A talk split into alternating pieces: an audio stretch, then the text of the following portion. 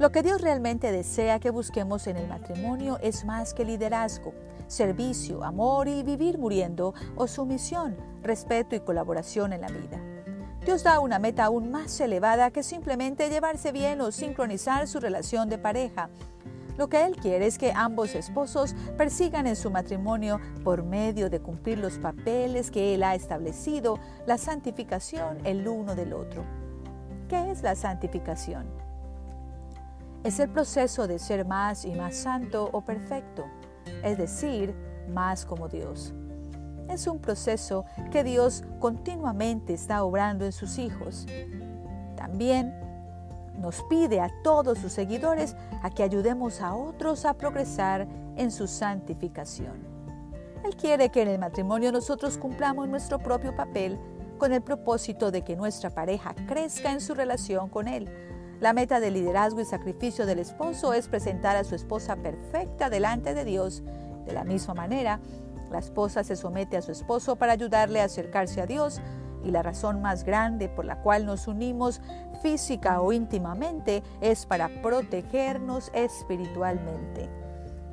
Los papeles de líder principal y ayuda idónea que Dios ha establecido para el esposo y la esposa ayudan a que los dos lleven a su pareja a conocer mejor a Dios cuando el esposo guía a su esposa como se debe, la guía a Jesús y le enseña cómo Dios guía a sus hijos.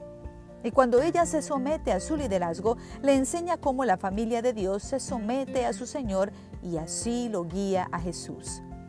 En el matrimonio, nosotros debemos vivir para el bien espiritual de nuestra pareja. Nuestra meta debe ser que nuestra pareja esté con nosotros en los cielos. Debemos preocuparnos más por su productividad en el reino de Jesús que por nuestros deseos y comodidades.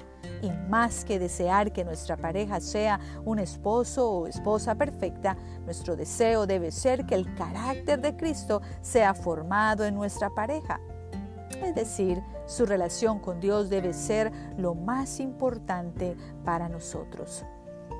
Con esta meta al frente de todo, nos enfocaremos en disipular a nuestra pareja, por animarla, por guiarla y por dejar que se desarrolle espiritualmente y en su ministerio, ayudaremos a que aprenda a escuchar la voz de Dios, a orar, a leer la palabra, cantar, ayunar, reconocer sus dones y usarlos en las oportunidades que Dios le da para trabajar con Él.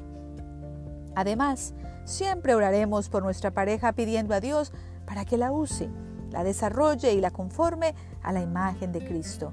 Cuando vivimos así en el matrimonio, guiamos a nuestra pareja a conocer a Jesús y acercarse más y más a Dios.